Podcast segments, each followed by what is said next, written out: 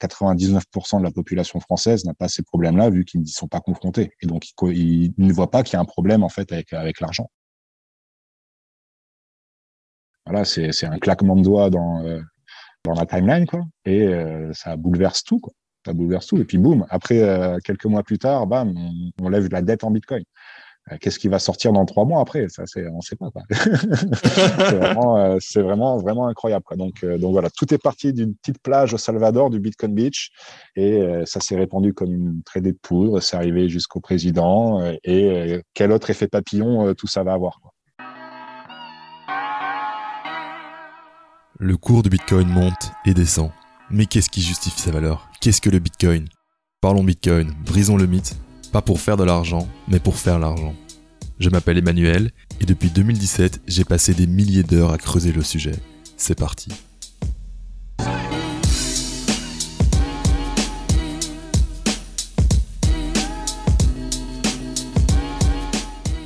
Salut et bienvenue dans cet épisode de voyage avec Joss sur Parlons Bitcoin. Joss, le cofondateur de Stackinsat avec Jonathan, vient nous raconter leur aventure au Salvador. Une délégation française est partie voir la réalité du terrain et tisser des liens avec les bitcoiners du monde entier. Comment se passe l'adoption sur place? Où en est Bitcoin? Que dire des actions du président? On répond à tout ça dans un échange détendu et on termine avec une discussion sur le visage que pourrait avoir l'adoption du Bitcoin en France. Si tu découvres le podcast en ce moment, sache qu'on a un groupe Telegram avec les auditeurs et auditrices où les gens peuvent venir partager des commentaires et poser des questions. Au moment où j'enregistre, on est 84. Peut-être seras-tu la 85e personne à rejoindre. Le lien est en description de l'épisode. Ensuite, si le contenu te plaît, je t'invite à me streamer quelques satoshi pour faire durer le podcast encore plus longtemps. Pour cela, tu peux simplement installer le wallet Breeze sur ton téléphone, tu t'envoies les satoshi, tu cherches le podcast dans l'application et tu sélectionnes combien de satoshi tu veux m'envoyer par minute d'écoute. Rien de plus simple, le lien est également dans les notes de l'épisode. Bref, assez de promo, retour à l'épisode avec Joss, on part en voyage auditif au Salvador. Reste humble, stack des sats et rayonne. C'est parti.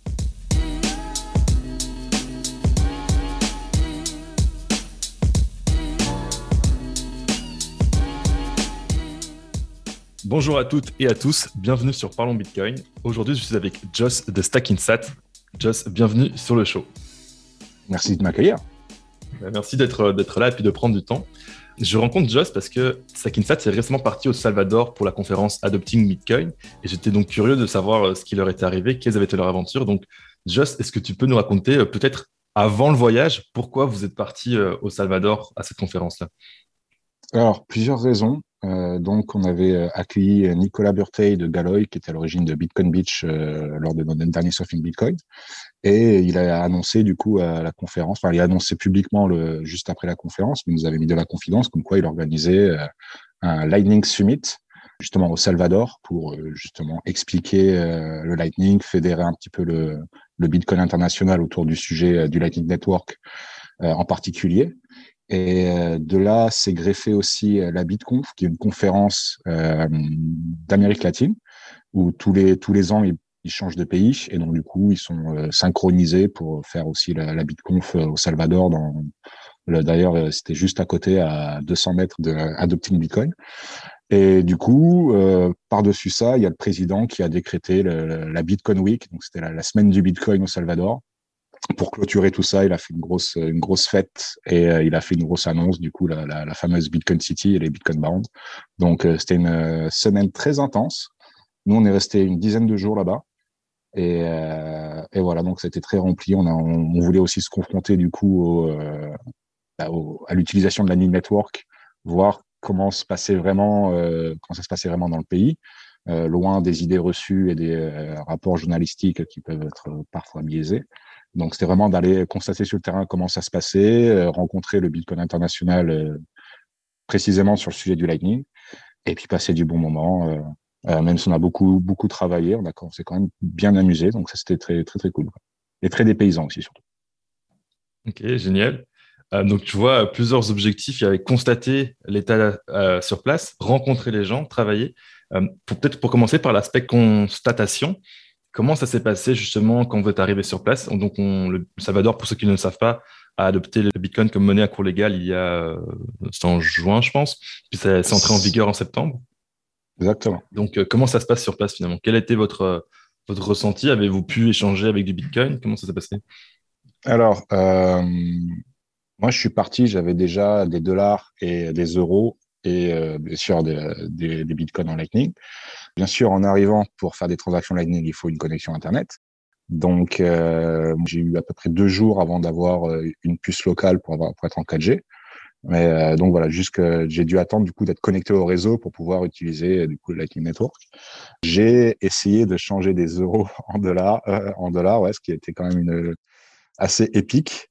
Euh, et du coup, et non, finalement, on s'est rendu compte que même si Bitcoin est imposé par la loi comme moyen de paiement, je dirais à peu près 20% des marchands l'acceptent, et sachant que la plupart utilisent le, le, le wallet officiel de l'État, qui est le, fameux euh, Chivo Wallet. Donc après, ce qu'il faut garder en tête quand même, c'est que donc entre l'annonce à la conférence Bitcoin de Miami, donc en juin, et l'entrée en vigueur de la loi, il y a eu 90 jours. Donc, ce qui veut dire que c'était quand même extrêmement rapide, sachant que le Bitcoin n'était pas dans le débat public à l'époque. C'est vraiment le président qui arrivé, qui a sorti son idée et euh, qui, qui a un peu imposé, euh, imposé ce concept. Donc, il n'y avait pas eu de débat public sur le Bitcoin avant. Donc, du jour au lendemain, tu as 6 millions de personnes, 6 ou 7 millions de personnes donc de, la population salvadorienne qui euh, découvrent le Bitcoin et qui apprennent ce que c'est et qui finalement vont devoir l'utiliser tous les jours. Donc c'était quand même assez euh, assez incroyable sur la timeline, sur le, donc la rapidité de, de, de retournement de situation. Euh, et, euh, et, donc voilà. Donc au final, c'est pas on, on peut pas payer 100% de ses achats en Bitcoin euh, au Salvador aujourd'hui, mais euh, on voit quand même qu'il y a quand même une, bonne adoption et en tout cas le, le, sujet est dans le débat public en fait maintenant. Donc le Bitcoin est sorti de son de son petit de son petit cocon de, de de cypherpunk et d'investisseurs des pays riches pour euh, être vraiment, euh, comment dire, en cas d'usage, vraiment euh, dans un pays entier. Quoi. Ok. Et quand tu dis dans le débat public, qu'est-ce que ça veut dire? C'est que les gens, ils en parlent, mettons, au sein de leur famille? Est-ce que c'est public au sens média de masse et télévision? Qu'est-ce que ça veut dire? Est-ce bah, qu'on parle de Bitcoin à la télé, par exemple? Je t'avoue que moi, je parle pas du tout espagnol, donc je n'ai pas du tout allumé la télé. Mais c'est entré dans le débat, comment dire, politique. En fait, c'est vraiment beaucoup plus un sujet politique euh, sachant qu'il y a beaucoup de personnes qui vont euh, être contre le Bitcoin euh, parce qu'ils sont contre le président en fait. Donc c'est pas vrai, c'est plutôt ouais, c'est plutôt une posture politique que qu'économique quelque part. Mais mais vrai, ouais, Bitcoin, au moins tout le monde sait que Bitcoin existe. Il y a un gros travail d'éducation à faire parce que donc on faisait nos petits sondages bien sûr quand on arrivait à communiquer avec les gens. Par exemple, quand on était au San Salvador, il y avait beaucoup de monde qui ne savait pas, par exemple, que le Bitcoin était limité à 21 millions. Ils savaient juste que c'était un, moyen d'échange, qu'ils avaient leur Shiba Wallet, qu'ils l'utilisaient, qu'ils pouvaient payer avec. Mais, mais voilà, sans, forcément avoir creusé beaucoup plus le sujet que ça. Donc, euh, donc on était quand même assez euh, surpris euh, de la, méconnaissance globale en fait du, du, sujet Bitcoin, même si euh, il est utilisé et que les, que les, gens l'utilisent quand même assez, assez régulièrement. Ok. Donc ça veut dire que dans le fond, les marchands, pour eux, c'est simplement un outil qui vient se greffer à leur système de paiement, un peu comme ils auraient pu avoir Mastercard ou Visa. Hop, là j'ai une nouvelle chose, même si je ne sais pas forcément ce que c'est tout de suite. Ça marche, je suis content, puis je peux l'utiliser. quoi. C'est un peu ça l'idée. Ouais. Ok. Okay, okay. Ça, sachant que voilà, encore une fois, avec ces, ces, ces fameux 90 jours entre l'annonce et, et l'entrée en vigueur de, de, du Bitcoin en monnaie légale, pour onboarder du coup 7 millions de personnes, c'est vrai que du coup, bah, le président, il a pris le choix de faire une application centralisée, euh, un peu opaque, mais euh, qui est euh, très facile pour le commun des mortels, euh, qui a très peu d'éducation financière et, et digitale, on va dire. Il télécharge une application, il voit une balance, il scanne un QR code, il envoie. Enfin voilà, pour, pour l'utilisateur, c'est très facile d'accès, mmh. justement sans avoir besoin de se, de se préoccuper de toutes les, les, les comment dire, toutes les contraintes techniques d'utiliser le, le, Lightning Network. Parce que c'est pas, c'est vrai que c'est beaucoup plus le Lightning Network qui est utilisé que des transactions de chaîne pour, euh, bah, simplement pour l'instantanéité et la rapidité du paiement. Euh, donc voilà, donc c'est quand on, quand tu vois une, tu vas pas expliquer à 7 millions de personnes tous les tenants et aboutissants et tous les côtés techniques de Bitcoin, qu'est-ce que c'est le Bitcoin on-chain, le Bitcoin sur le Lightning Network, toutes ces différences-là. Eux, ils ont juste une monnaie avec une valeur en dollars qui varie et ils savent qu'ils peuvent passer de l'un à l'autre assez facilement dans l'écosystème du Shivo Wallet. Ok. En fait, maintenant que tu le dis, euh, si on prend ça depuis le début, là, 90 jours pour comprendre Bitcoin, c'est une course contre la montre quasiment impossible à battre. C'est, ça prend presque 4 ans, 3 ans, enfin, ça prend un temps qui se compte en années. Donc, effectivement, je, comprends peut-être mieux maintenant la, position des gens qui utilisent le Bitcoin là-bas. C'est logique finalement que en 90 jours, tu n'as pas le temps de devenir, je vais dire, un truc guillemets, un Bitcoiner parce que ça prend juste du temps d'éducation que tu n'as pas forcément euh, disponible. D'où peut-être le raccourci que le président a pris. Après, euh, est-ce que euh, tu sais s'il y a des est-ce qu'il y a des plans d'éducation qui sont mis en place? Est-ce qu'il y a des choses comme ça qui pourraient arriver? Ou c'est euh, pas forcément souligné? Pas vraiment. En tout cas, pas de ce qu'on a, pas de ce qu'on en a vu. Et euh, à chaque fois, voilà, qu'on avait des conversations avec des gens qui connaissaient le, sujet, c'était vraiment, vraiment l'éducation de la population globalement qui était le, qui était le problème en fait, et où, il n'y avait pas eu, vraiment l'effort euh, côté euh, présidentiel, un côté gouvernement en fait pour euh, pour éduquer, ça. Après, ça va sûrement arriver.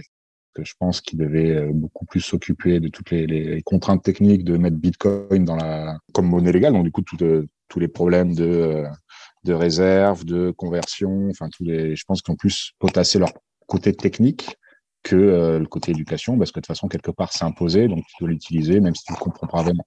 Donc c'est un peu, euh, un peu dommage. Mais bon, toi, je sais pas combien de temps ça t'a pris entre la découverte du Bitcoin, ton premier achat et tes premières transactions. Je pense que tu as eu beaucoup plus que 90 jours. Ouais, euh, Et tu avais accès à une quantité de, euh, vu que tu parles anglais, à une quantité de ressources assez incroyable. Mmh, et, mmh, c'est mmh. quelque chose que tu es obligé de faire l'effort de toi-même, d'aller chercher l'information.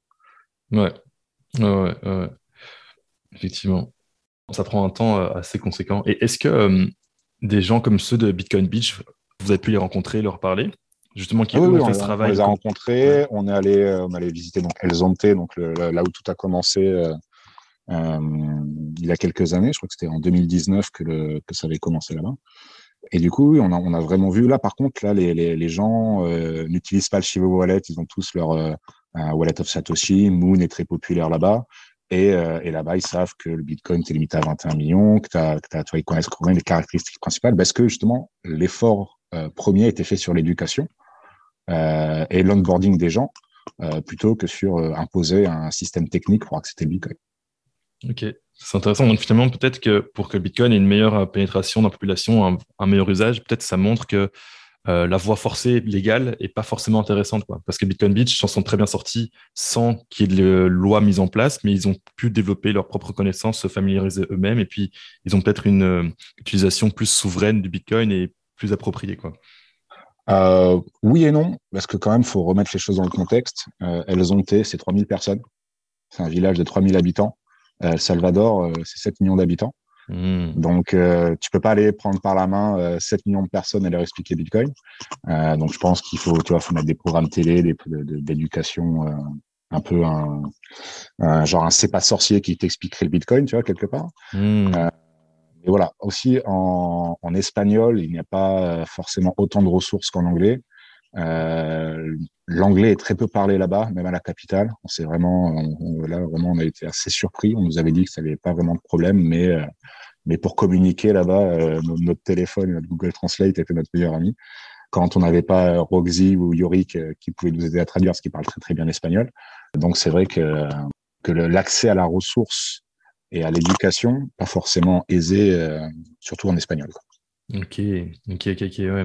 Donc même si tu voulais, euh, je sais pas, mettons, diffuser un podcast euh, éducatif euh, Bitcoin en espagnol, il n'y en a pas forcément, quoi. En tout cas, pas de gros trucs. C'est quelque chose que, que, les, que, que, toi, en tant qu'utilisateur, tu vas chercher la ressource. Alors que dans le cas de, du Salvador, c'est plutôt le gouvernement, les chaînes de télé, les médias qui devraient proposer la ressource et proposer l'éducation. Chose qui apparemment n'est pas encore vraiment, vraiment en place. Quoi.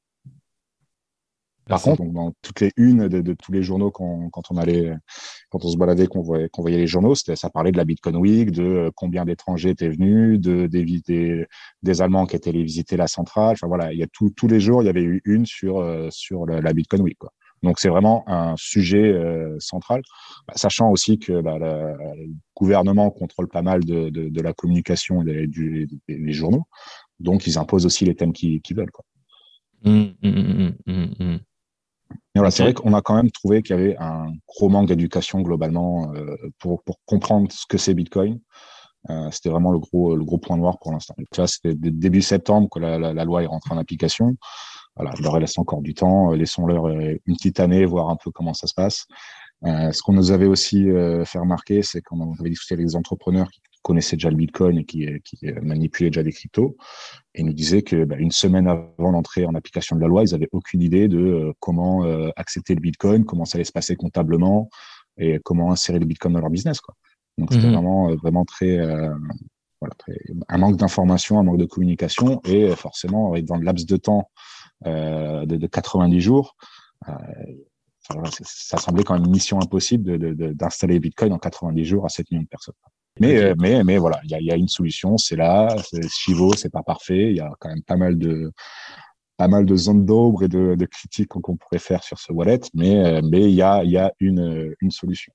Et quand tu comparais justement à, à Bitcoin Beach, eux, le Bitcoin Beach, ils ont fait un espèce de wallet communautaire ils ont une application donc, qui télécharge la wallet Bitcoin Beach qui permet de recevoir des fonds on-chain et en Lightning. Euh, mais une espèce de un seul gros wallet communautaire où les, les, les clés sont partagées par les membres de la communauté. Donc, tu as quelques membres de la communauté qui partagent l'accès au, au cold storage. Mais tu as, du coup, as, ce qui est bien aussi, c'est que tu as un espèce de ledger interne, donc avec deux comptes internes, où quand tu peux faire une transaction entre deux membres du Bitcoin Beach, bah, c'est un, une transaction instantanée, c'est un ledger interne un peu comme quand on va, comme c'est un peu comme quand, tu es chez Codebase et que tu envoies d'un utilisateur Codebase à un autre, ça reste dans l'écosystème Codebase. Et euh, ce qui permet aussi d'avoir par exemple un username, ce qui permet aussi d'avoir euh, donc ils ont un espèce de QR code qui permet d'aller sur une page web où ils ont euh, une, une, page qui permet de recevoir des paiements directement. Donc où le, le donc le commerçant n'a pas forcément besoin de générer une invoice et, et avec le, et avec l'écosystème du, du Bitcoin Beach, euh, tu peux scanner un QR code, ça te renvoie sur la page du marchand et toi, tu peux faire le paiement euh, directement sans, forcément l'intervention du, euh, du, marchand. Ok, c'est pas mal. C'est vraiment une bonne façon finalement dans une communauté où peut-être tout le monde n'a pas l'accès à de grosses connaissances techniques, mais où les gens sont confiance bah, d'utiliser le meilleur de deux mondes. Quoi. Donc l'aspect technique pour mettre en place la structure, et puis les relations de confiance qu'ont les gens localement pour communaliser, puis travailler avec cette espèce de masse monétaire au sein du village, puis pouvoir s'envoyer des fonds qui restent du Bitcoin euh, utilisable ou qui seraient retirables sur d'autres wallets éventuellement. Quoi. C'est intéressant. Il y a vraiment comme... Le fait que ce protocole soit ouvert, ça montre qu'il y a différentes façons de l'intégrer au sein des populations. Exactement. Et ce qui, est, très intéressant, c'est que tu vois, tu as, le choix. Soit tu peux, tu utilises le, le, le, wallet Chivo, tu utilises le wallet Bitcoin Beach, mais tu peux très bien utiliser ton, propre wallet euh, souverain, dont tu contrôles la clé. Tu peux utiliser ton, propre nœud euh, Lightning si, si tu l'as, enfin, si tu as les moyens techniques. Donc, toi, tu as, un spectre, en fait, entre le euh, totalement souverain et le je dépends d'une entité centralisée dans tous les cas, tu as quelque part un moyen qui, correspond à ton niveau de, confort d'utilisation du Bitcoin et du Lightning. Ok, ok, c'est intéressant parce que des gens pourraient reprocher justement que ah c'est pas parfait du premier coup donc c'est pas bon euh, comme la promesse n'a pas été remplie. Mais ce que je trouve intéressant c'est de dire que comme tu as le choix et un spectre, tu peux commencer à travailler dans la direction qui toi en tant qu'individu t'intéresse. Donc si toi tu es vraiment contre l'idée de se dépendre du gouvernement, tu peux t'écarter autant que tu veux. Et puis c'est quelque chose qui est pas du tout offert avec le système fiat traditionnel donc avec des euros ou des, des dollars. Il y a une solution, puis c'est celle-là. Tu n'as pas le choix d'utiliser les banques, tu peux rien faire toi-même, tu peux pas avoir ton nœud, tu es complètement euh, sujet du système au lieu d'avoir un potentiel de souveraineté. Quoi. ça, c'est intéressant. Et, et, on a eu aussi des critiques donc des, des, de l'opposition à, à Bukele, donc au, au, président, qui étaient justement pour euh, cette adoption du Bitcoin, mais qui étaient contre l'implémentation avec le, le, wallet Chivo, qui a quand même mm. connu beaucoup de problèmes et qui, qui, est vraiment une boîte noire dans laquelle on ne sait pas trop ce qui se passe. Quoi. Et donc, c'est ça, le, ça la, la, la, plus grosse critique qu'on pourrait faire euh, justement à cette implémentation, c'est euh, qu'on ne sait pas vraiment comment ça se passe avec le Shiba Wallet. Donc, ce qu'ils faisaient, c'est qu'ils avaient fait un espèce de airdrop de 30 dollars équivalent en Bitcoin si tu, euh, si tu étais un citoyen salvadorien qui installait l'application. Ce qu'il y a, c'est que le, le KYC était vraiment, euh, vraiment très léger. Et en fait, il y a beaucoup de personnes qui sont fait usurper leur identité et donc, du coup, qui n'ont pas pu euh, retrouver leur, enfin, qui n'ont pas pu récupérer leurs 30 dollars en Bitcoin du fait que leur identité est déjà piratée, quoi.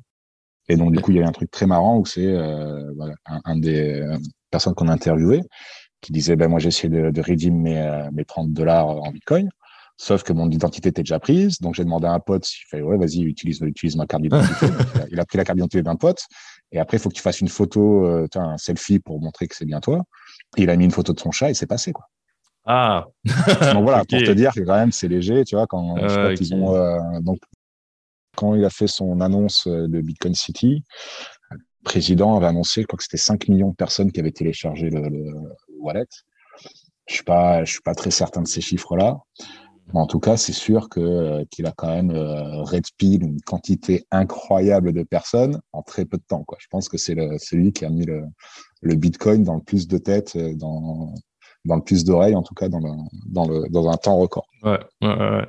C'est marrant, il y a vraiment du, du, blanc et du noir euh, partout sur l'image. Il y a des côtés vraiment positifs, des côtés vraiment négatifs. Mm-hmm. Après, genre, je pense au truc de, question de temps, c'est qu'un peu comme Bukele, finalement, ce qu'il a fait, c'est un move très autoritaire, c'est-à-dire je vais suivre un rythme qui est bien plus rapide que ce que, le rythme naturel permettrait, parce que ça prend deux ans pour avoir 3000 utilisateurs à Bitcoin Beach. Donc là, il a dit, je force tout en 90 jours. Puis, par chance, c'est avec Bitcoin, mais il aurait pris, euh, je force tout en 90 jours sur Ethereum.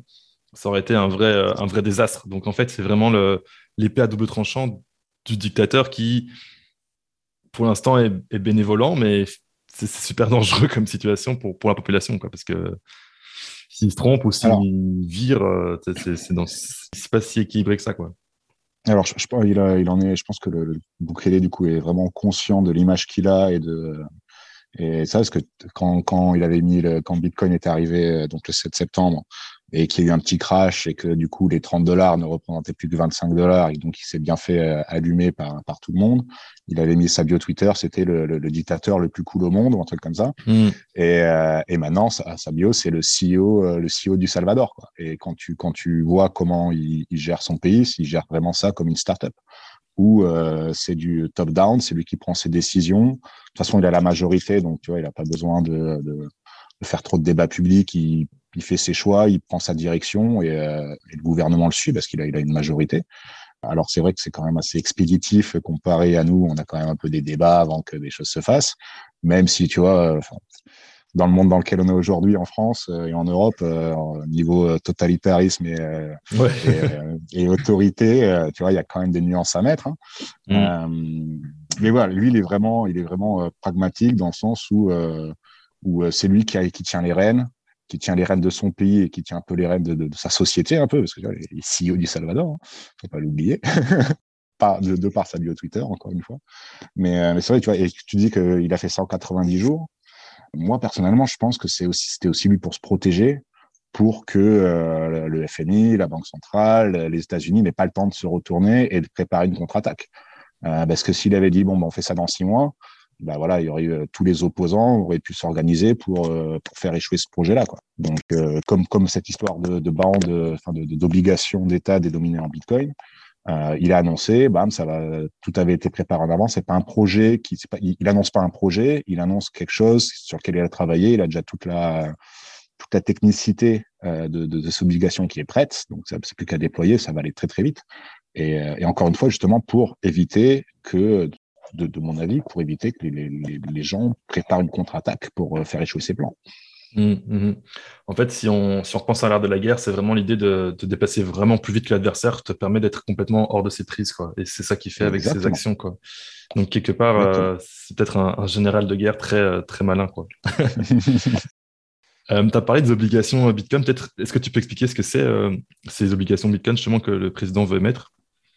Alors, donc déjà, pour euh, ces obligations, c'est pour supporter un projet euh, euh, pharaonique de créer donc une Bitcoin City qui serait construite au pied d'un volcan. Donc sur le volcan, il mettrait une usine géothermique pour récupérer l'énergie du volcan pour alimenter en énergie la ville, avec du coup des mineurs de Bitcoin bien sûr qui permettent de rentabiliser l'opération.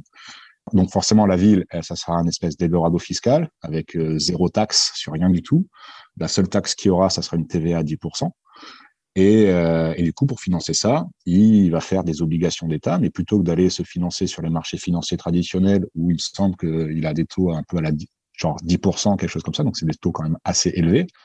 Il va passer par euh, Bitfinex, qui va euh, avec tu vas pouvoir acheter des obligations d'État euh, chez Bitfinex à partir de 100 euros. Si tu mets plus de 100 000 euros, tu peux avoir la citoyenneté salvadorienne. Du coup, il veut faire deux opérations, donc un milliard, deux rounds de 1 milliard. donc le, premier round qui devrait être lancé assez rapidement.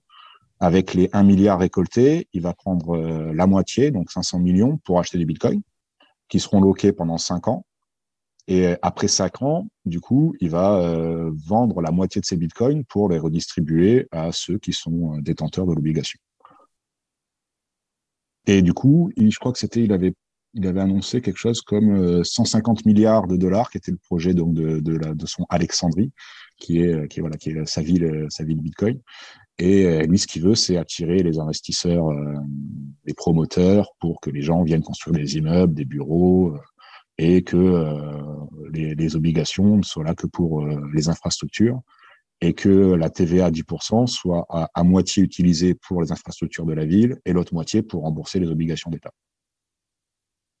Ok, ok, ok. Alors peut-être pour donner du contexte à l'auditeur ou l'auditrice qui ne sait pas ce que c'est une obligation d'État, fondamentalement ce que fait le, le gouvernement, c'est dire si vous me donnez de l'argent, je vous donne un papier qui est une obligation. Comme je fais ça plein de fois, je vous donne plein de papiers et je récupère plein d'argent, donc en fait je m'endette. Là, ce que va faire le gouvernement, c'est s'endetter à hauteur de 1 milliard auprès de, du public très large, puisque ce serait sur une plateforme d'échange peut-être plus facilement accessible que d'autres euh, systèmes. Il s'endette pour un milliard. Il va donc avoir un milliard en, cash, on va dire, avec lequel il va acheter du Bitcoin et dépenser de l'argent dans les infrastructures, et ensuite rembourser ce milliard au fur et à mesure du temps à, ces personnes qui se sont euh, qui ont prêté l'argent. Le truc, c'est qu'il s'endette avec un milliard de dollars, mais il achète pour l'équivalent de 500 millions de dollars de Bitcoin. Et donc, si le prix du Bitcoin monte un temps soit peu euh, dans les 5 ans, ça devient assez facile de rembourser le milliard initialement emprunté.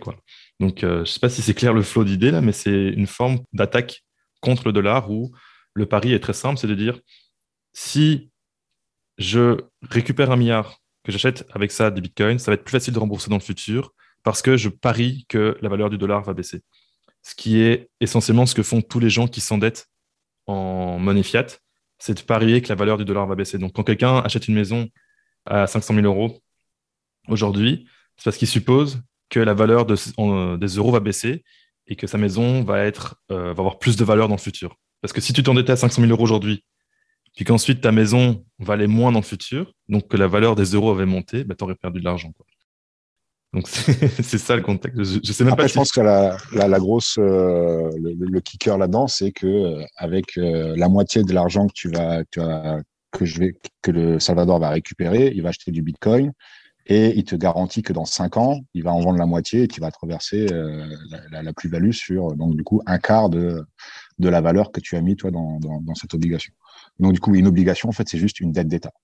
C'est ce qu'on appelle une dette, sachant que au Salvador, ben, ils n'ont pas de banque centrale, vu qu'ils dépendent euh, de, la, de la Fed, et qu'ils utilisent le dollar américain et que leur monnaie euh, euh, national de colon a disparu euh, et s'est fait, s'est fait, s'est fait, fait, disparaître quelque part, euh, parce qu'elle a, jamais vraiment il n'y a pas eu genre d'amendement qui dit ça y est, le colon est mort? C'est la banque centrale qui a retiré de la circulation petit à petit le, le colon en fait.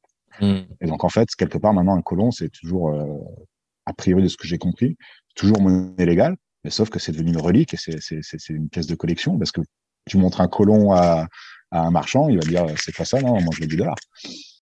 Donc, c'est, euh, donc voilà, vu, vu qu'ils n'ont pas ni banque centrale et qu'ils se financent, euh, ils financent leur dette auprès des marchés financiers ou du FMI ou des, euh, ou des institutions ça qui prêtent de l'argent, bah, du coup, plutôt que de passer par les marchés financiers qui leur imposent des frais assez importants, bah, il a dit moi je vais faire mon cowboy, moi je vais aller tout le monde pourra acheter mes obligations, donc tout le monde pourra participer à la dette de mon pays euh, en passant par Bitfinex. Et aussi, cette dette, du coup, elle sera tokenisée sur euh, la sidechain liquide de Blockstream. Euh, donc, du coup, tu auras, une espèce de, token qui te permettra d'être détenteur d'une dette. Ok. Donc ça, c'est assez, assez innovateur. Et puis, si le prix du Bitcoin monte, ce sera très, très gagnant pour lui, ce qui lui permettra de mettre en place ce projet de, ville Bitcoin. En fait, ça va être assez facile pour lui. Euh. C'est surtout comme... un gros, un gros doigt d'honneur euh, au marché financier, au FMI, euh, pour dire non, on n'a pas besoin de vous, on va se financer auprès, auprès de la plèbe, quoi. Hmm. après, il y a, forcément des, investisseurs institutionnels et compagnies qu'apparemment, il y a déjà eu des, grosses propositions à plusieurs millions pour euh, récupérer de ces obligations. Mais, c'est vraiment un gros pied de nez et dire, nous, on n'a pas besoin de vous et on peut, on peut se financer euh, sans, euh, sans s'adouber et sans accepter toutes vos restrictions budgétaires. Parce que voilà, quand tu fais un emprunt au FMI, quand le FMI te prête de l'argent, ils viennent dicter un peu ta politique aussi pour que pour que pour qu'ils donnent une contrepartie au FMI pour qu'ils justifient cette empreinte. Je ne sais pas si tu te souviens de, de, ce qui s'est passé en Grèce. Hein. Mm. Euh, on leur a demandé de se serrer la ceinture pour pouvoir emprunter parce que les marchés financiers leur avaient mis euh, des, euh, des, des taux pour leurs dettes qui étaient, qui étaient insupportables. Quoi. Ouais. Donc là, la grosse différence, c'est que le, Salvador dit je m'endette, mais selon mes propres termes. Et puis, si vous êtes d'accord avec mes termes, alors vous allez me donner l'argent. Ce qui change complètement le système sur sa tête, c'est que le Salvador devient vraiment souverain sur sa propre émission de dette versus OK, bah, il faut que tu changes ta politique monétaire là, là, là, là, selon ce que le FMI, selon ce que le prêteur te, te dit en fait. Là, le prêteur a moins, moins de mots à dire et donc le Salvador devient plus souverain, gère mieux son argent, puis de fil en aiguille, ça augmente aussi le niveau de vie de la population parce que tout cet argent-là va être investi sur place pour construire des routes, euh, des villes, des immeubles et donc faire travailler les gens, améliorer la, le pays. Quoi. Donc c'est assez cool en fait. ce que j'ai compris, enfin, cet emprunt, c'est vraiment pour financer la Bitcoin City. Après, je ne sais pas après comment, il n'a pas forcément dit comment, comment allait répartir cet argent, mais de ce que j'ai compris, c'est vraiment pour, euh, pour ce projet-là. Mm-hmm. Euh, après, pour moi, le, le gros, euh, le gros avantage qu'a Bitcoin justement dans, dans, au Salvador, pas forcément pour euh, l'économie interne, mais c'est plutôt pour, et d'ailleurs c'était l'argument principal de Bukele, c'était pour tout ce qui est rapatriement des fonds de l'étranger vers le Salvador. Sachant que du coup, il y a 7 millions de Salvadoriens dans le pays, et il y a à peu près autant de, à peu près autant 7 millions de Salvadoriens, donc la diaspora qui est répartie euh, partout dans le monde et qui ramène du coup euh, de l'argent au pays, souvent euh, par Western Union, ce qu'on appelle la, la rémittance en français, c'est les transferts internationaux. Donc les, les, les Salvadoriens à l'étranger supportent leurs familles, les aident à payer leurs factures, en passant en général bah, par du Western Union, qui leur prend des frais quand même assez colossales. Et euh, apparemment, 20% du PIB du Salvador viendrait de l'argent de l'étranger rapatrié au pays. Mm. Et donc, du coup, l'idée, cette idée-là, c'est que bah, euh, maintenant, tu euh, passes plus par aucun intermédiaire, tu peux faire une transaction Bitcoin depuis l'étranger vers le Salvador, et le Salvadorien bah, peut payer ses factures ou peut les convertir en dollars sans, sans forcément avoir des institutions financières au milieu qui prennent une, une part assez large en, en frais. Quoi. Ouais, et ça, ça change beaucoup parce que si tu as 10% de frais et que d'un coup, tu les as plus, bah, ton 1000 dollars que tu avais par mois envoyé par ta famille à l'étranger devient 1100 dollars. Et ça, ça change la vie, quoi. c'est un, Exactement. C'est une promotion de 10% par an, ça, ça fait plaisir, quoi. ça fait, ça le, le, gros truc aussi, c'est qu'il y a, je crois que c'est euh, un quart ou euh, à peine un tiers de la population qui est bancarisée. Euh, donc c'est un peu dans cet ordre d'idée-là. J'ai pas les chiffres en tête exactement, mais ça veut dire que bah, tout le monde, tout le monde vit avec du cash, quoi. Donc, quand je suis allé faire changer, changer mes euros en dollars, je suis resté un bon trois quarts d'heure à la banque à l'attendre et à, que ce soit mon tour. Et j'ai vu défiler pas mal de gens qui posaient des chèques, qui récupéraient du cash. Ils mettaient pas un chèque pour les mettre sur leur compte, mais ils, ils faisaient acheter leur chèque, par exemple, tu vois. Et, euh, et, donc, oui, les gens se trimballaient avec une quantité de cash incroyable. Et forcément, le cash, bah, si tu te fais braquer, ben, tu perds, tu perds ton cash, quoi. Euh, donc, du coup, tu vois, c'est très dangereux de se trimballer avec euh, des grosses laisses de billets là-bas. Euh, donc, tu vois, ça coupe aussi ce truc-là. Les, les, gens qui sont en ville, encore, ils ont, ils ont pas mal de facilité pour payer leurs factures et compagnie. Mais quand tu habites dans un village dans la Pampa, que tu n'as pas un Western Union à côté, ou quand tu veux récupérer de l'argent envoyé de l'étranger, il bah, faut que tu prennes le bus, euh, que tu as quelques heures pour les Western Union, tu attends encore, tu fais la queue, parce que tu fais quand même pas mal la queue là-bas. Hein. Euh, donc, tu as pour une journée ou une demi-journée à aller récupérer ton, ton cash. Après, bah, tu vas aller payer ta facture d'électricité, il bah, faut que tu la, payer en cash, donc il faut que tu te déplaces physiquement. Et bien avec Bitcoin, tu peux euh, mettre un QR code et c'est ta famille à l'étranger qui paye directement tes factures et toi, tu n'as plus à te déplacer. Quoi. Ouais, puis ça, ça change pas mal. Ah, ça, ça change, tu vois, c'est un peu le, le, le leapfrog, là où tu passes mm d'une vieille technologie et tu rentres directement dans le nouveau monde. Quoi.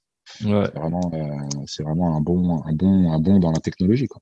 Ouais, c'est assez impressionnant parce que si tu t'économises deux jours euh, toutes les deux semaines, ben, c'est deux jours où tu pourrais aller à la plage, ou travailler, ou euh, t'éduquer, ou faire n'importe quoi. Donc, c'est du temps littéralement qui est, libéré gratuitement presque, parce que tu as juste euh, numérisé ton infrastructure euh, en un claquement de doigts. Quoi. Donc c'est vraiment, vraiment important.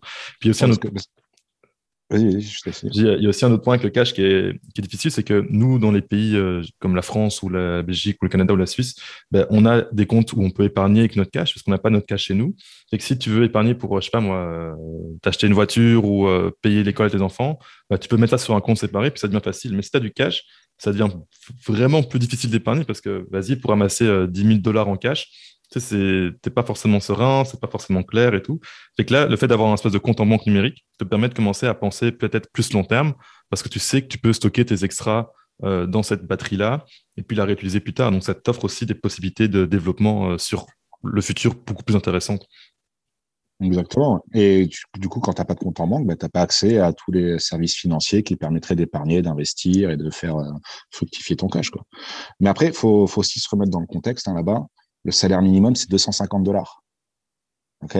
Donc, mmh. en fait, euh, tu leur parles Bitcoin réserve de valeur, euh, garde tes Satoshi pour, euh, pour tes enfants, ça leur parle pas. quoi. Eux, eux, ils vivent au jour le jour, ils sont payés donc toutes les deux semaines, un peu comme en Amérique du Nord, et ils vivent vraiment bah, à, la, à la semaine. quoi. Donc, euh, l'argument euh, épargne, réserve de valeur, ça leur parle pas des masses. Mmh Donc, il y a, ça aussi. Et il y a, y, a, y a, une très faible quantité de la population qui peut épargner. Je crois que c'était un, 8% de la population qui épargne, euh, qui, peut, qui peut se permettre d'épargner, en fait. Ouais, Donc, tu, donc, donc, voilà, donc cette histoire de garde tes satoshi pour l'avenir parce que ça va faire, ça va aller sur la lune eux, ça, ça, ça, leur parle pas vraiment. Eux, ils veulent, euh, ils veulent euh, payer leurs factures, ils veulent. Euh, enfin voilà, et donc du coup, la volatilité est quand même assez problématique pour eux. et du coup, c'est pour ça que justement, ce, ce Chivo, ce qui leur ce qui permet, ce que permet ce fameux Chivo Wallet, c'est justement d'avoir une double balance en Bitcoin et en dollars et de pouvoir mmh. convertir tes, tes bitcoins en dollars sans avoir forcément de compte en banque. Ouais, euh, donc, donc, voilà, donc il y a, vraiment beaucoup de points négatifs sur le, le Chivo Wallet, vu que euh, c'est une black box, qu'on ne sait pas ce qui se passe, donc on voit toutes les spéculations. Et nous, en tant que bitcoiner, Don't Trust Verify, tu connais la, tu connais la routine, euh, tu t'imagines le pire. Mais euh, voilà, laissons-lui le bénéfice du doute, même si euh, j'ai quand même beaucoup de doutes sur ce Chivo Wallet. Il y a quand même y a une marge de progression et, à voir si justement il va faire preuve un peu plus de transparence ou pas. Donc ça, c'est le temps qui va nous le dire. Puis quoi qu'il arrive, à moyen terme, une fois que les gens peuvent s'éduquer, s'ils ont pris le temps, ben, rien ne les empêche de quitter le système parce que ça reste comme aujourd'hui en Europe. Si le Chivo Wallet s'avère être un, une arnaque, ben, il sera toujours possible de se débarrasser de cet argent-là faux pour acheter des vrais bitcoins, quoi qu'il arrive. Comme aujourd'hui, mm. un citoyen en France a du faux argent avec des euros, puis il n'est pas beaucoup mieux qu'un gars avec le Chivo Wallet anyway. Donc. ah, je n'irai pas jusque-là, ça, mais euh, il y, a, y, a, y, a, des petits points de comparaison. Mais c'est vraiment, vraiment le, le, le, tout décentralisé, euh, ça a un coût. Quoi. Et euh, par souci de facilité, tu vois, même au Bitcoin Beach, hein, le Bitcoin Beach, il y a une espèce de centralisation qui se fait, mais qui est basée sur la confiance et qui est transparent, qui est ouvert, qui est open source. Donc, tu vois, il y a beaucoup moins de euh, toutes les questions que tu peux avoir, tu peux y répondre très facilement et tu vois comment c'est euh, organisé et archisé. Et donc, tu peux avoir beaucoup plus confiance. Quand tu sais pas ce qui se passe derrière, que c'est euh, c'est vraiment la black box, bah, c'est là où tu peux euh, bah, te, te, poser plein de questions dont tu n'as pas la réponse et donc euh, tu peux spéculer sur le bien, le mal. Donc, euh, Pour l'instant, pour l'instant, c'est vrai que tu vois, il y a eu quand même, comment dire, moi quand j'ai fait des, des, des, donc j'ai acheté du, du café, des, des, petits des petits achats comme ça en Bitcoin, euh, les gens qui utilisent le Chivo Wallet, par défaut, il va te mettre une transaction on-chain. Euh, mm. Donc, faut que tu ailles dire au marchand, non, non, faut que tu ailles sélectionner l'option Lightning, Network, machin, tac, tac. Donc, il y en a un sur deux qui comprend pas ce que c'est. Non, non, faut, juste tu changes le truc en, tu cliques sur une option pour pouvoir que je puisse t'envoyer les bitcoins. Sinon, je vais pas pouvoir t'envoyer. Ou sinon, ça va prendre, euh, faut attendre de confirmer la, la confirmation. Euh, et t'as pas envie de rentrer dans, dans une explication de, des mineurs, des, des, 10 minutes de latence pour recevoir ton paiement quand tu veux juste mm. acheter un café, quoi. Ok, on revient un peu à cette question d'éducation. Mais ce que je pense qui est intéressant, c'est que comme l'information, si on veut, ne change pas vraiment, quoi, Bitcoin on-chain, euh, une fois que tu l'as expliqué, que tu l'as compris, ça, bah, ça, ça bouge pas. À un moment, peut-être, ce sera lui qui va expliquer à ses clients, euh, non, non, mais il faut que toi, tu utilises telle wallet pour me payer et tout. Donc, peut-être à un moment, une fois que l'information est transmise, elle est transmise. C'est comme, je sais pas moi, l'algèbre, le calcul. Une fois que tu sais calculer, bah, voilà, c'est bon, quoi. Tu sais, n'as plus besoin qu'on t'explique. Euh, un peu comme la lecture, pareil. Euh, une fois que tu sais lire, ben, tu sais lire dans tous les pays. Peut-être pas tous les caractères, mais tu sais lire, quoi. Ok, ok. Donc ça, c'est euh, un bon aperçu de ce que tu as pu constater sur place. Donc on voit qu'il y a du black box côté de Chivo, mais qu'il y a quand même des avancées. On voit que le, président fait des actions très, très, très rapides, peut-être pour pas être contré par éventuellement des adversaires. Euh, tu as aussi parlé au tout début que sur place, vous avez rencontré d'autres bitcoiners. Comment ça s'est passé, peut-être les, rencontres? Qui avez-vous rencontré? Euh, Qu'est-ce que vous avez appris? Qu'est-ce que vous avez retenu de ces rencontres? Alors, on a eu des rencontres, euh, donc déjà avec, on, a fait, donc on était une petite délégation française. Donc, à l'hôtel, on s'est retrouvé. Donc, il y avait Jonathan de StackingSat, il y avait Julien Trigger sur sur Twitter qu'on a embauché à StackingSat en Head of R&D Lightning, qui était avec nous. Euh, il y avait aussi Roxy, Yorick, Sébastien Gouspiou. Euh, on a eu, on a rencontré aussi Stéphane Mabrance, euh, qui est là-bas, qui est lui rédacteur pour OKCoin. Euh, et donc du coup, on était partis donc euh, tous les cinq, Roxy, Yorick, Sébastien et Jonathan dans le dans le centre historique.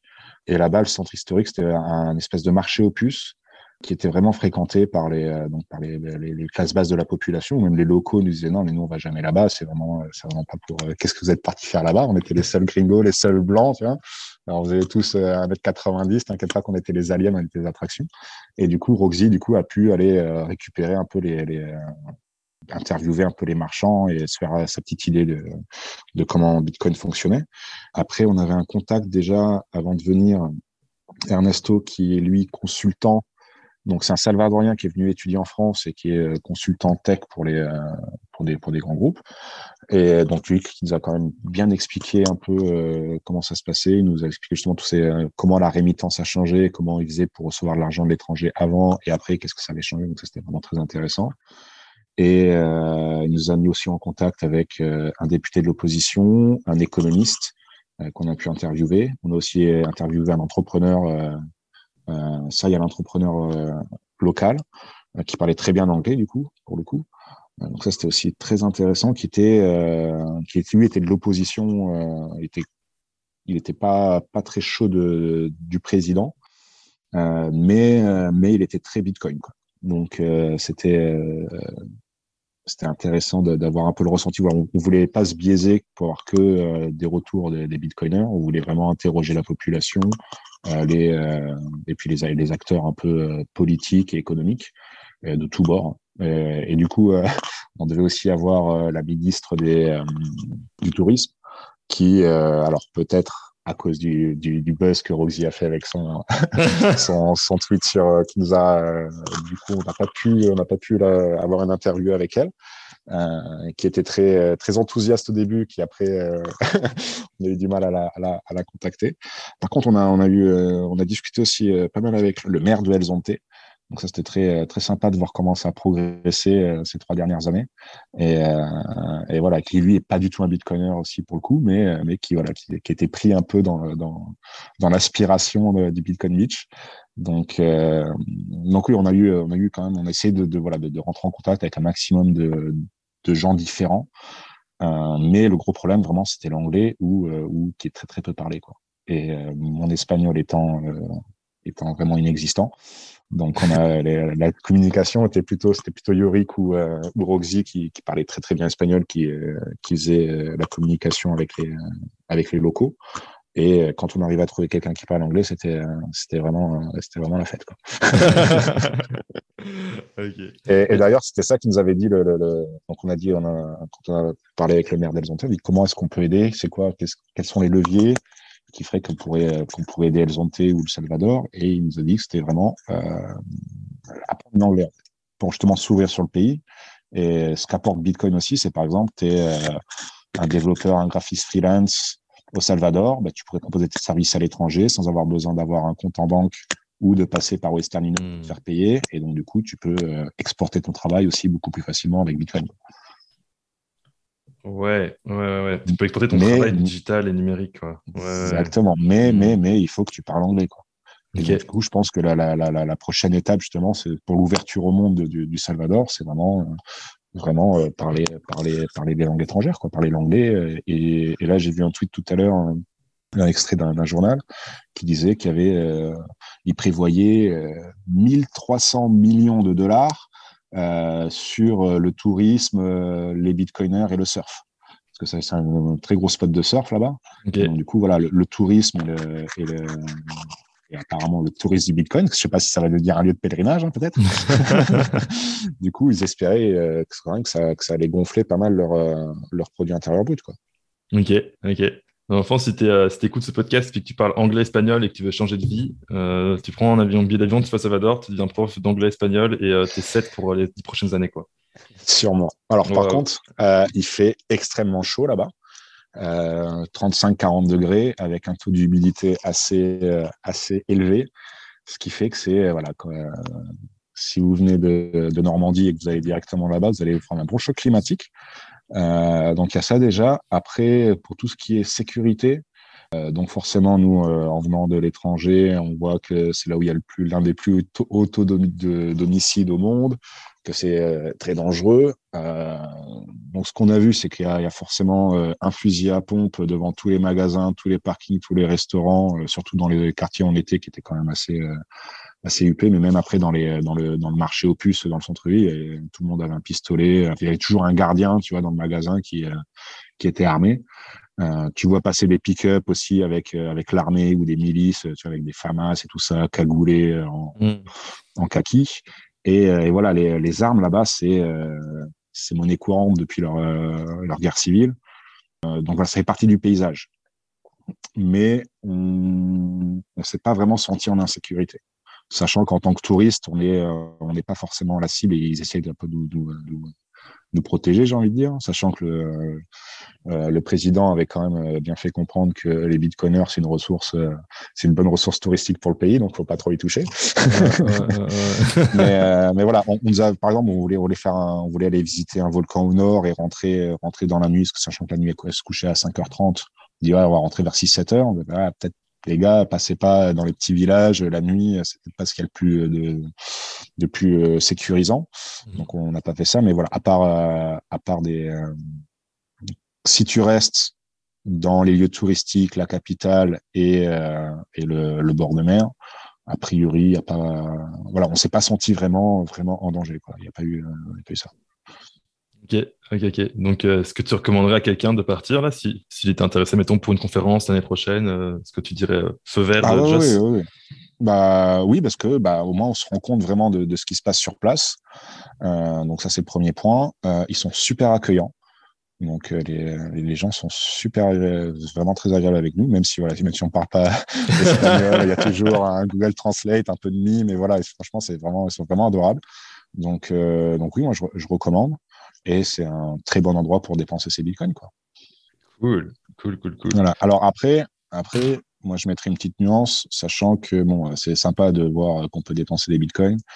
Après, pour moi, moi je dépense beaucoup facilement mes bitcoins si je sais que la personne qui va les recevoir va les garder, va pas les convertir directement en dollars. Parce qu'à ce moment-là, c'est-à-dire que c'est comme si tu revendais tes bitcoins et tu, du tu, mets une pression vendeuse sur le cours du bitcoin quelque part. Euh, donc, moi, j'ai beaucoup plus de, facilité à utiliser mes bitcoins pour quelqu'un qui va les, garder ou qui va réutiliser les bitcoins plutôt que de quelqu'un qui va les convertir directement en, en dollars donc tout ce qui est donc les, les, les, vraiment ceux qui étaient vraiment prêts dès le premier jour, c'était toutes les grandes chaînes, les McDo, les euh, Pizza Hut, les Denny's, les euh, Wendy's, ce genre de choses, euh, qui eux, euh, bah forcément, ils ont une quantité de consultants incroyables qui peuvent payer pour mettre en place ça. Donc il y en a qui utilisent BitPay, il y en a qui utilisent OpenNode, il y en a qui utilisent BTCP serveur. Donc voilà une, une une solution où ils sont, on va dire, du vrai Bitcoin, entre guillemets, pas du Chivo Bitcoin. Et eux, c'était vraiment prêts dès le premier jour. Mais tu te dis que quand tu payes euh, en Bitcoin chez McDonald's, il y a de fortes chances pour qu'il soit converti directement en, dollars. Quoi. Euh, donc c'est ok, je comprends, je comprends, je comprends. Ok, ok. Euh, j'avais une petite question par rapport aux interviews que vous avez faites. Est-ce que vous allez les publier? Est-ce que c'est déjà publié? Euh, Non, on va, les, on va les publier. Donc là, on est en train de traduire les interviews en espagnol. Euh, nous, ce qu'on aimerait faire, ça serait faire un, petit montage, justement, parce qu'on a les interviews, elles durent 1h30, 2h. Donc on va les on va les publier en entier euh, sur notre chaîne euh, Surfing Bitcoin. On va faire un montage. Euh, je pense que Roxy lui du coup il va faire une version un peu plus courte, un peu plus condensée euh, pour les publier. Et, du coup après on va faire un petit un petit une espèce de petit reportage en fait on va dire. Et donc on va compiler ça. Donc on espère sortir ça mi-janvier. Cool. mais oui oui on va on va. L'idée c'est justement de récupérer les informations sur le terrain et de les diffuser. Hmm. On a déjà diffusé donc l'annonce l'annonce du président euh, Bitcoin City et, euh, et, les Bitcoin Bound sur notre chaîne Surfing Bitcoin. Euh, D'ailleurs, un grand merci à Jonathan qui a passé une demi-heure à pour. ah, merci, Donc, un grand merci à lui. Euh, donc, euh... donc, oui, oui, l'idée, c'est vraiment de publier, publier ça assez rapidement, mais on ne veut pas dumper ça, on veut vraiment mettre les traductions et, et surtout faire un montage. parce que voilà, l'heure 40 d'interview, ça pas forcément attirer grand monde, même s'il euh, y a sûrement un public pour ça, mais on, veut aussi que ce soit vu, donc on va faire un montage pour que ce soit plus, digeste. Je comprends. Ok, ok. Cool, bah ça, ça fait, euh, je trouve, un, bon aperçu de ce qui s'est passé au Salvador. Euh, avec toute cette expérience sur le terrain, est-ce que, faut plutôt, comment est-ce que tu verrais l'adoption en France plutôt? Comment ça pourrait se passer? Est-ce que ce serait plus quelque chose à la Bitcoin Beach avec simplement des villages qui font sécession et puis qui commencent à adopter le Bitcoin? Est-ce que euh, ce serait réaliste que ce soit plus une, voie légale? Quelle, approche tu penses pourrait euh, avoir du sens pour le futur? Euh, je suis pas trop optimiste euh, sur l'adoption de Bitcoin en tant que monnaie légale en France et en Europe, hein, sachant que on n'a pas, enfin, l'Européen moyen euh, n'a pas vraiment de, douleur et de friction bancaire comme pourrait avoir un Salvadorien. Euh, Bitcoin est très cohérent justement en réserve de valeur, vu qu'en France, on a un grand pays d'épargnants. Donc, dans cette cohérence d'épargne à long terme, Bitcoin est vraiment très, très adéquate. Euh, en tant que moyen de paiement, euh, sachant que euh, voilà, il n'y a pas une loi qui va dire on vous oblige à accepter le Bitcoin. Je vois, je, je vois pas dans l'immédiat le gouvernement actuel qu'on a changer sa vie d'avis et dire bon allez Bitcoin c'est génial ça va permettre l'inclusion financière allez on, accepte le Bitcoin comme monnaie légale et même franchement juste de défiscaliser la plus-value du Bitcoin ça serait déjà un grand pas mm. c'est à dire que Bitcoin est une monnaie comme une autre et voilà par exemple si toi tu, as, tu achètes des dollars et que tu les tu les revends après en euros sans être un trader euh, qui fait du levier, mais toi, tu vas dans un pays euh, qui te reste des dollars et tu les reconvertis en euros et tu as une petite plus-value de. Tu n'as pas, pas de déclaration à faire.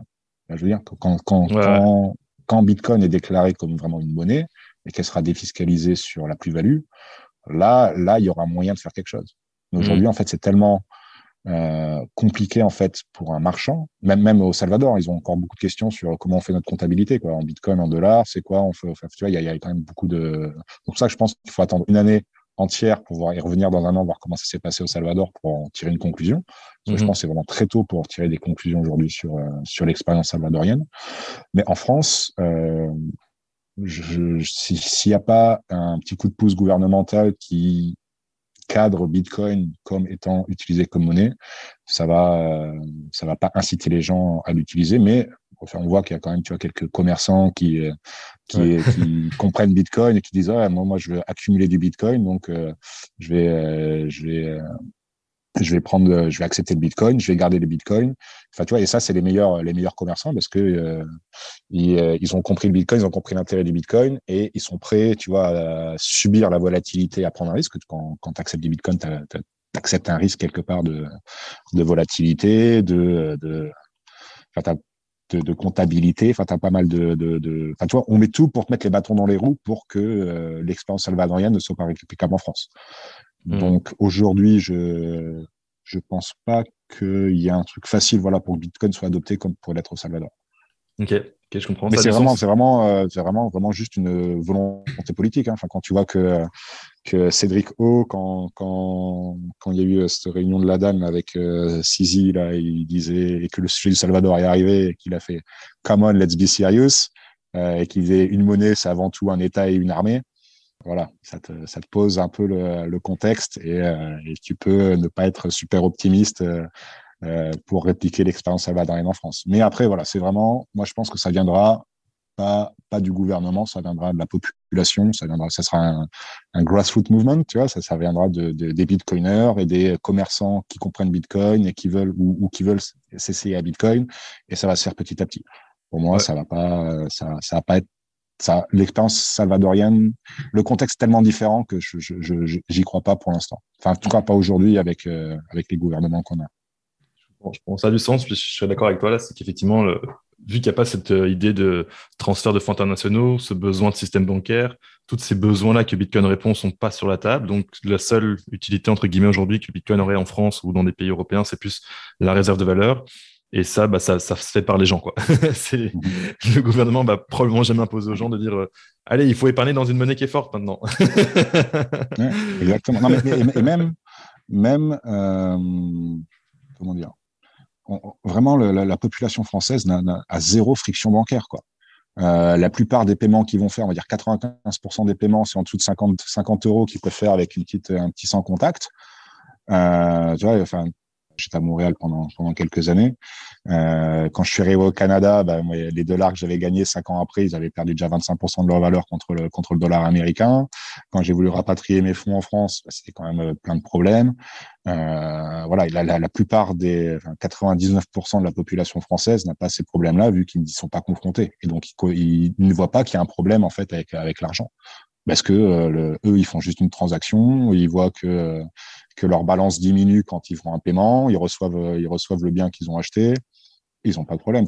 Maintenant, je pense qu'avec tous ces problèmes d'inflation, ils commencent à comprendre qu'il y a un petit euh, problème avec euh, l'euro aujourd'hui et l'impression monétaire, mais, euh, je pense que ça reste toujours assez anecdotique et que la, la, la plupart des gens n'y c'est même pas un problème pour eux, c'est même pas du temps, de, ils veulent même pas allouer du temps de cerveau pour comprendre ce problème-là. Ouais, ouais, je comprends, je comprends. J'imagine que la, quand ça va taper dans le porte-monnaie, ça va, ça va faire réfléchir plus. Là, si tu perds 6% de ton compte épargne chaque année, peut-être que là, ça fait d'un coup, tiens, c'est bizarre quand même. Euh, qu'est-ce qui, qu'est-ce qui m'arrive, quoi. On verra, on verra. peut-être qu'ils trouveront le podcast plus intéressant à ce moment-là. on l'espère, on l'espère. Ouais, j'espère, j'espère. Ok, bah écoute, merci euh, pour toutes ces informations. Est-ce que euh, tu aurais des points que tu voudrais ajouter Peut-être repartager un petit peu euh, ce que vous cherchez comme recrutement dans la compagnie Maintenant que tu as peut-être quelqu'un qui écoute, qui est intéressé, ce serait peut-être un, bon, un bon match? En priorité, ça va être des développeurs Java pour, parce qu'on a plein, plein, plein de projets, plein de développements qu'on et on attend, on attend justement de la ressource pour pouvoir exécuter tout ça. Donc, on recrute des développeurs Java. L'autre poste aussi qui va être assez, euh, qui va être urgent euh, assez rapidement, ça va être euh, compliance légale juridique. Donc, donc ce genre de poste. allez sur notre site StackingSat. tout en bas, vous avez nous rejoindre et vous pouvez voir un peu tous les postes qui sont ouverts. Mais en priorité, c'est vraiment du développeur, développeur Java. Parfait, parfait. Puis c'est une bonne façon de passer son temps, je trouve. Travaillez-vous, je pense que c'est une bonne idée. Ok, est-ce que tu aurais un, un, mot de la fin à partager euh, avant qu'on qu clôt la rencontre? Sur le Salvador, sur, euh, je sais pas, la France, Tekinset, euh, d'autres mm. idées, ou rien à voir même, je sais pas, une annonce? Euh, Sur le Salvador, non, pas forcément d'annonce, euh, à part qu'on est bullish sur Bitcoin. moi, je ferais juste voilà le, le, le, le, le fameux Bitcoin is not a money, Bitcoin n'est pas une monnaie. Euh, chacun a un peu sa définition de la monnaie, mais quand on entend les gouvernements, les banques centrales, une monnaie, en fait, c'est décrété par la loi. Tu vois, une monnaie, c'est pas forcément une réserve de valeur, parce que quand tu vois le Venezuela, le Zimbabwe, ils ont des monnaies d'État euh, qui ne sont pas des réserves de valeur. Euh, moyen d'échange, bah, tout peut être une moyen d'échange. Hein. Les, cigarettes dans, un, dans une prison, c'est un, moyen d'échange. Euh, une of account, enfin, unité de compte, euh, oui, mais tout dépend de, quel pays tu es. Hein. Le, dollar n'est pas une unité d'acompte en Europe, par exemple.